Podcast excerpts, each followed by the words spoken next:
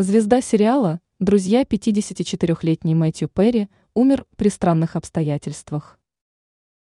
Звезда популярного американского сериала «Друзья» Мэтью Перри умер при странных обстоятельствах. Актеру было 54 года. Его тело было обнаружено в минувшую субботу в доме, расположенном в районе Лос-Анджелеса. Вероятной причиной смерти называют утопление. О смерти знаменитости сообщает портал ТМС.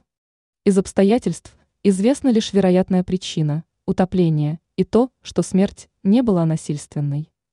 Источники со ссылкой на правоохранительные органы информируют, что тело 54-летнего актера было обнаружено в субботу в доме, расположенном в районе Лос-Анджелеса. В сообщении говорится, что актер, вероятно, утонул. Тело находилось в джакузи. При осмотре места происшествия правоохранители не обнаружили следов запрещенных веществ.